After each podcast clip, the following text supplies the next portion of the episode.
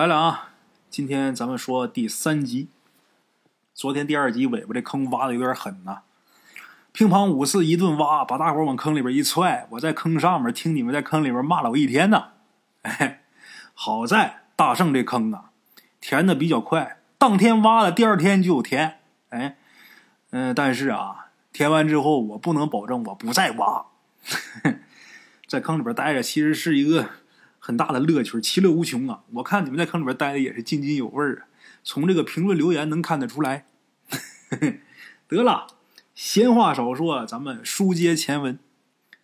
昨天咱说到罗小乙他爷爷，这老爷子埋完之后，可能觉得这坟坑里边不大舒服，没事啊，总出来活动活动筋骨。他这一出来活动筋骨不算什么，把这些活人可给吓坏了，急忙把老爷子这尸首给弄回坟地，把这坟呢又重新给补好，给填好。哎。然后呢，罗小乙他大爷、他爸他们总担心啊，是不是人为的？所以说把这坟修好之后，隔了一白天，到晚上之后又去了，看着点万一有人搞破坏呢？有哪个他妈的丧良心的，没事挖人家坟玩呢？是吧？咱看着点吧，就算不是人挖的，也看看这老爷子他到底是怎么出来的，也不敢确定今儿晚上还到底能不能出来，但是也去看着点哎，以防万一嘛。罗小乙他二大爷去镇上去请先生去了，他大爷还有他爸在家，罗小乙在这看。呃，看坟的这个过程中啊，感觉有不对，有声音。罗小乙他爸追出去，就听喊了一句“站住，别跑”，然后啊就消失在树林当中。他大爷由于担心他爸，去追他爸去了。罗小雨一个人在坟地。在这度日如年的熬着，突然间听见他爷爷坟那地儿有声音，沙沙响，感觉好像是这指甲挠土的那个声音。后来精神实在是受不了，崩溃了。罗宇想走，临走之前拿他这个手机上的手电筒照了一眼坟，结果看见这坟上。有一个青脸、张着大嘴的人头，哎，这不是旁人呐，这是他亲爱的爷爷呀。昨天我就扔这儿了，咱们今儿个接着讲。罗小乙看见坟上冒出一脑袋，这脑袋他可认识，这脸儿太熟了。前儿回家的时候见一回，昨儿躺床上睡觉的时候见一回，这又见了，熟悉呀，这我爷爷呀。哎，把罗小乙吓得。差点心脏骤停，但是好歹他这个这个相他见过。你要说第一次见，扑通来这么一脑袋，那人当时就吓昏过去了。但这个啊，他好歹看到过，心里边有点准备。哎，罗小乙愣了。再看这个脑袋，很奇怪，这脑袋出来的这个位置啊，正好跟罗小乙脸对脸，正对着他。罗乙再一看，今儿这脑袋跟昨儿见着那个啊有差别，哪有差别呢？这脑袋开始有点浮肿了。哎，紧接着，咱们说是迟啊，但是实际现场很快，看着这个脑袋，紧接着脑袋有动作，有什么动作？大伙可能想是从坟里边爬出来？不是，这脑袋不一直是张个大嘴吗？紧接着这大嘴呀。合上了，然后罗小乙就用这个手电筒的光照看啊，怎么看怎么像是笑，似笑非笑。这下受不了了，咯噔一声，罗小乙咣当就扔那儿了，吓昏过去了。他之前光看见他爷爷这头的时候，能不紧张能不害怕？不可能，一个人在这儿，大伙想想坟地呀，这个荒郊野外的。也没个什么亮，就手里这个手电筒加那堆火，那能不害怕吗？害怕归害怕，但是这人没吓过去。可是他爷爷这脸一下变了，之前一直张嘴，你要一直张嘴还好点罗姨可能转身就就跑了。虽然说害怕啊，可能跑的腿抖怎么，那都好说。但是他他不至于吓昏过去。结果他没一直张着嘴，嘴合上了，看着还像笑。咱说那就不是好笑啊。这下受不了了，咯咯一声，扔这儿。昏过去他就什么不知道了。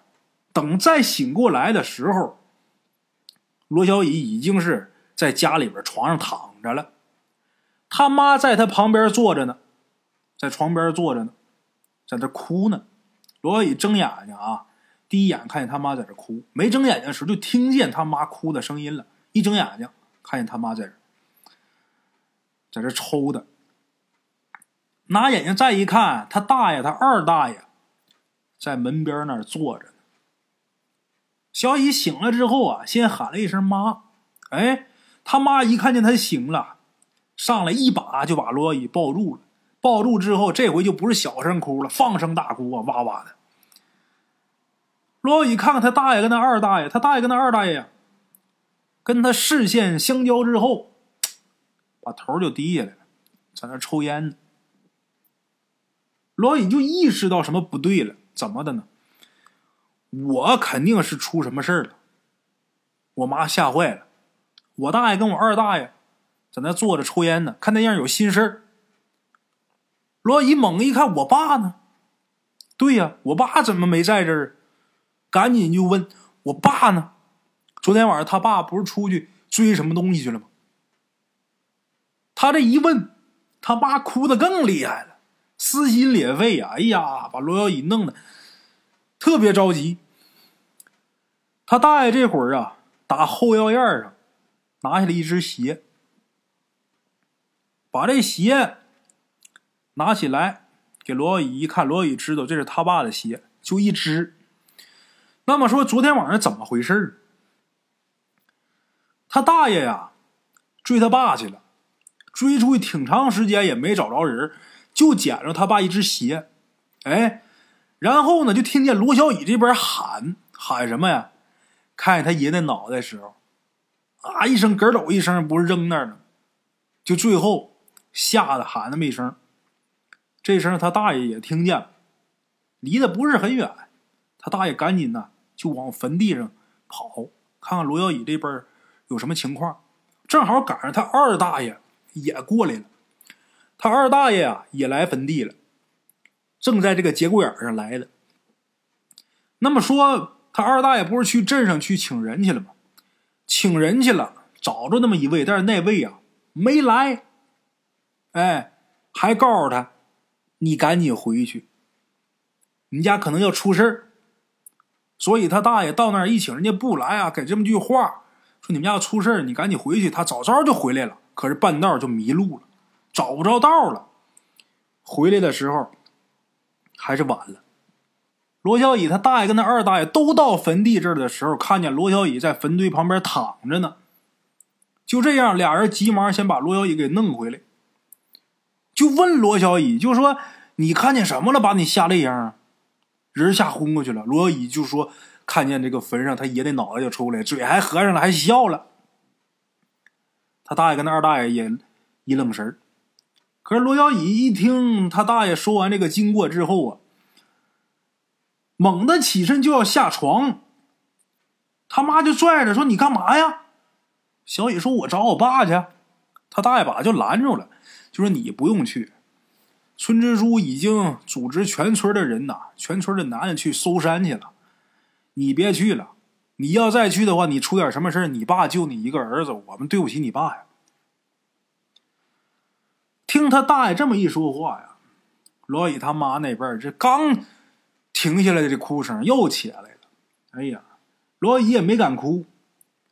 这时候他虽说着急担心他爸，但是他要真哭出来，他妈还活不活了？哎，他还不能哭。说到此时，罗小乙他们家来人了，谁呢？一个中年男子，这人罗小乙不认识。哎，这人进院之后啊，罗小乙他二大爷噌就站起来了，迎出去了，面带笑容。罗小乙二大爷说呀：“老同学啊，你终于算来了呀。”这个人啊，叹了一口气，摇摇头：“嗨，我不想来。可是你这事儿，你说整这么大，我不来也不行啊。我来的时候，我看你们这派人搜山呢，是吧？你把那个搜山的人呢都撤回来吧，我有用。”罗伟他二大爷没明白，这位又说一句：“我怕人少镇不住。”罗伟二大爷是一个特别有主见的人，咱说了，人家工作性质比较特殊，他是警察呀，你说能没主见吗？没主见也干不了那活儿啊。哎，但是他二大爷听这个人说完之后，立马找到村支书，村支书姓王啊，王支书找到王支书，把搜山的人啊都撤回来。搜山的人撤回来之后，都到罗小乙他们家来了。整个村的男的基本上都来了。咱说来的有的是真着急，帮着找罗小乙他爸的，找来罗老三的；还有的是来凑热闹的，还有的心术不正的是来看热闹的。总之，这些人呢是都到了罗小乙家了。哎呀，嗯，这院子外边站的都是，哎。人都回来之后，这个中年男子啊，在他招呼之下，所有人呢就都奔了罗小乙他爷爷的坟地了。罗小乙也跟着去了，女人没去，反正在场的老爷们儿，凡是带把的都去。这个人是谁呢？罗小乙不知道，但是看这人这样啊，好像有点名气。为什么？因为很多村民。很多老乡都认识他，哎，都管他叫陈先生。这人也姓陈，啊，不但这些乡亲们都认识他，就连罗小乙他妈，他妈一开始听说要把搜山的人都撤回来，那不找了，那他妈能干吗？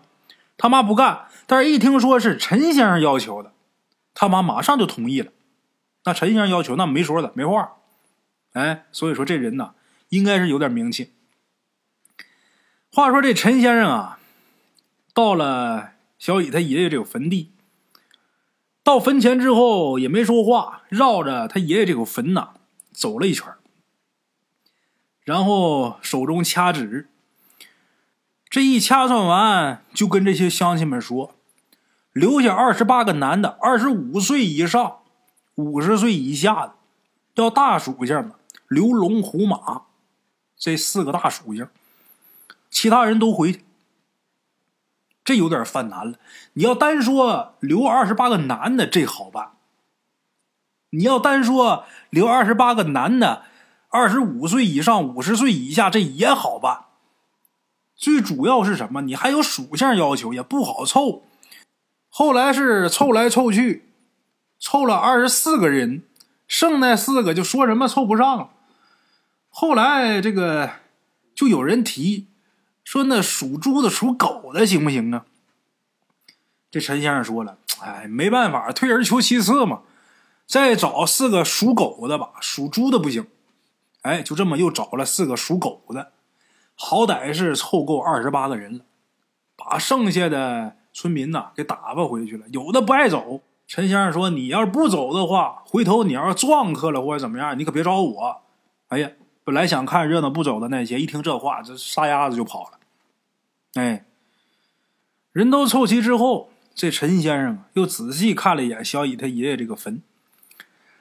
看完之后是接连叹气，之后啊，从他随身带的一个布袋里边拿出来一些东西，什么呢？有铜钱有红线，还有符，哎，还有其他的一些罗小乙叫不上来名的东西。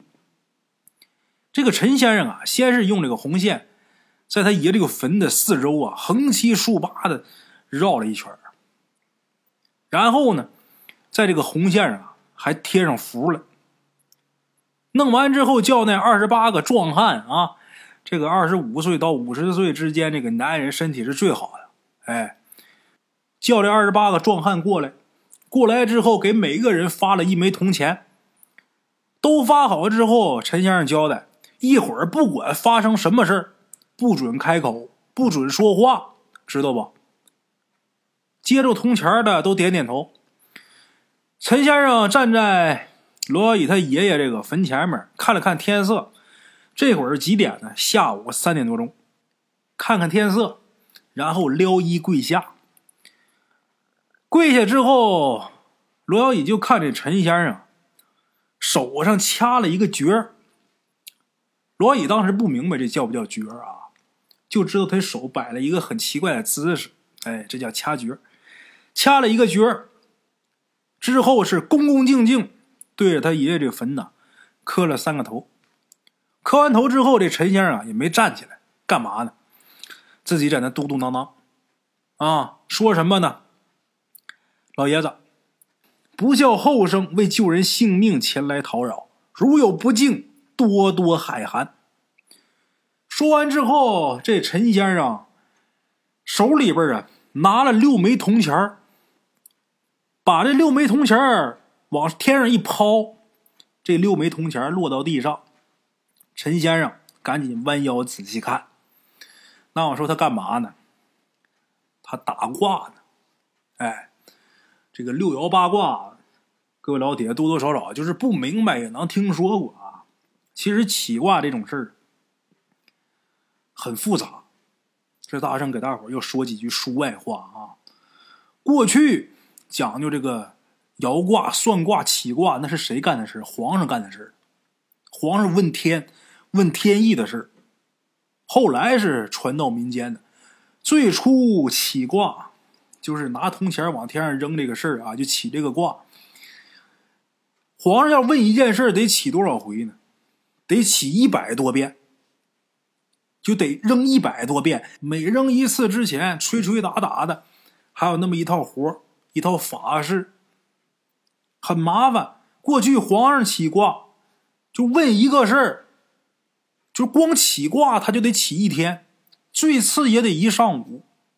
后来呀，慢慢慢慢的传到民间，传到民间之后，就改成三枚铜钱了。三枚铜钱往天上扔六回，扔六回，它是出两个卦，一卦它是三次是一个卦。这玩意儿有阴卦有阳卦里边，这玩意儿我就不细表了，细表的话说不完。内挂外挂很简单，就扔六回就成了。如果说没有铜钱，拿这个硬币也可以，啊，就心中默想了，你要求这个事儿，往天上扔，倒下来，扔三次，它成一个卦，再扔三回又成一个卦，俩卦到一起之后，就能按照这个卦象，就能推得出来这个事儿的吉凶祸福。俩卦一成，成的是什么卦？咱比方说乾卦，乾卦它这个乾宫里边一共有八卦呀。乾为天，天风姤，天山遁，天地否，风地观，山地博，火地进，火天大有。这个每一卦，这我刚才我说的这是卦名。根据这个卦名，这卦它是怎么个情况，就能把这事儿详细的给推出来，它的吉凶祸福，很神奇。哎，到民间之后啊，这就算是简单的了。其实过去起卦要比这难得多。今儿这个陈先生。在小乙他爷爷坟前起卦啊，用的方法就是很简单的方法，就是现在已经流入到民间之后了，变成呢简易的办法了。什么事儿你大伙儿记住啊，只要是流到民间，就是越简单越好了，哎，来的越快越好了。咱说，比方说，要是有人问卦啊，我是家丢了一只鸡，这鸡能不能找回来呀？在哪边呢？你说那要按过去像皇上那么起卦，好家伙，那不够挑费的。所以就是说越简单越好，但是说你得管用，得好用。哎，陈先生把这铜钱往天上一抛，落下来。落下来之后，弯腰仔细一看，陈先生摇摇头，把这个钱捡起来，重复一下之前的动作，又扔一遍。哎，再看。看完之后又摇摇头，把这铜钱捡起来，重给磕头，然后说话，再扔钱扔了多少回呢？这个陈先生前前后后扔了九回，这脸色是越来越白。扔了九回之后，陈先生已然是面无血色了。第十回的时候，他还得是先磕头。磕完头之后得说一番话，这回他是磕完头之后没像之前好言好语。这回陈先生说：“啊，你老爷子真想断子绝孙吗？你如果不想断子绝孙，你给后生来个好兆头。”说完之后，陈先生把这铜钱啪往天上一扔，铜钱落下，铜钱刚落地。陈先生迫不及待弯腰一看，这回呀看那面部表情和脸色，能看得出来有缓和了，松了一口气，然后挣扎着往起来站。那站起来怎么还挣扎着站？跪时间太长了，扔一回磕仨头，扔一回磕仨头，扔十回磕三十个头了。这人头晕目眩，先不说，这腿也受不了。挣扎着往起来站，差点摔倒没站住。这个罗小乙他二大爷刚好在旁边，看他这个一个踉跄，赶紧过去伸手去扶去，眼疾手快，给扶住了。站稳之后。陈先生大手一挥，一声令下，挖坟。一听说“挖坟”这俩字儿出来啊，所有人脸色都一变。罗小乙、罗小乙他二大爷还有他大爷，那更是啊。他二大爷这脸色不好啊，没想到什么呢？之前说留二十八个人，本来他们想啊。留这二十八个人，可能是要加固这个坟要用的，没成想是让挖坟。哎，他二大爷脸色不好看，他大爷更是，他大爷就直接就说不行，挖坟干啥呀？好嘛，兴师动众的，感情是挖我们家坟来了，这是出来一回了，这这好好，我们好不容易弄进去了，你再给挖开，那挖开之后干嘛呀？你是打算给烧了呀，还是打算给剁碎了呀？就是那样的话，那不用你呀。这什么先生啊？你这是？这陈先生也不解释，陈先生就说一句话：“你俩指着罗小乙他大爷跟他二大爷，你俩如果不想你们家老三死，今儿就得挖坟，还得赶紧挖。要么说人家怎么是先生？”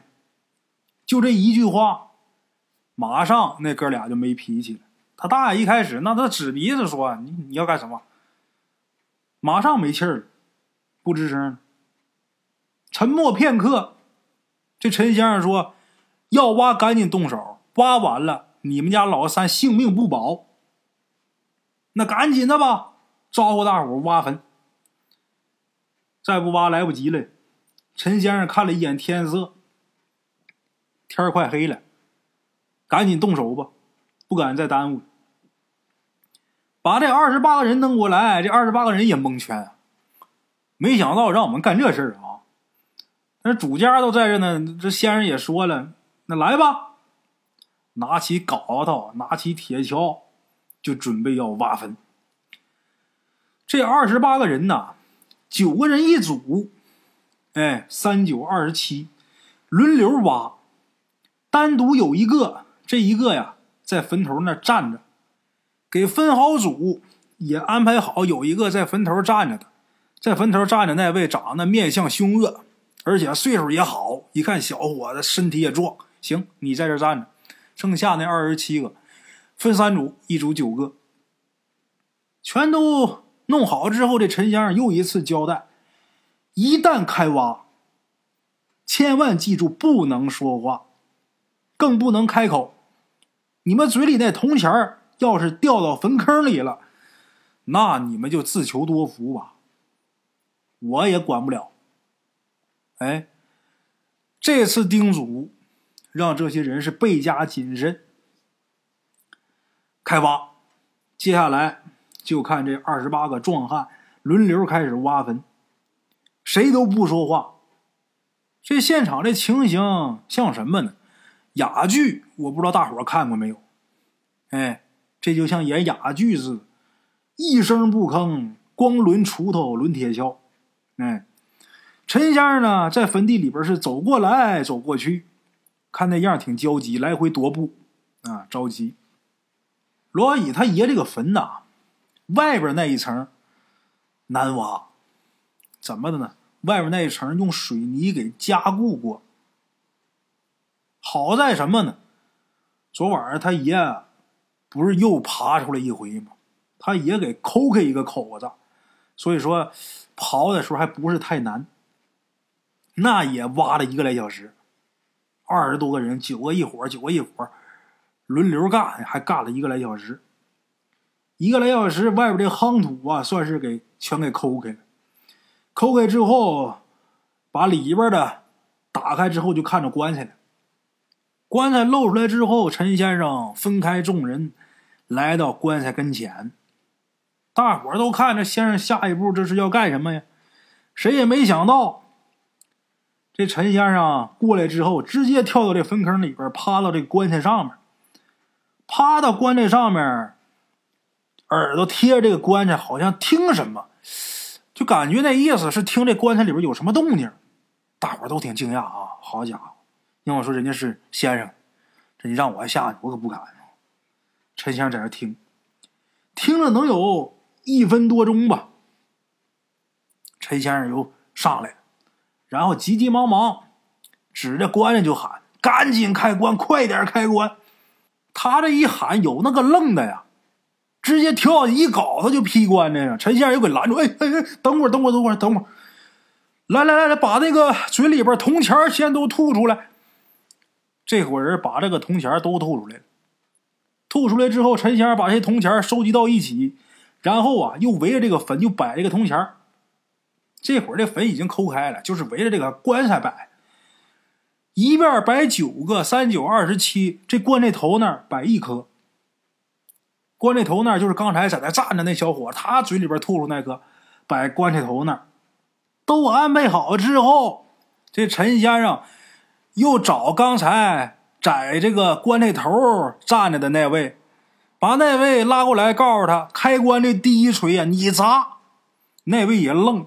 刚才陈先生一说赶紧开棺，跳下去咣当一锤就是他。这回陈先生把他就捞过来，这人愣。哎，告诉他，第一锤你砸，先砸棺材头。他过来之后，照着这棺材盖啊，棺材头那个位置的棺材盖咣当就这一锤子。他砸完之后，陈先生才招呼大家伙来一起开棺。乒乓五四这顿砸呀，连砸带撬的。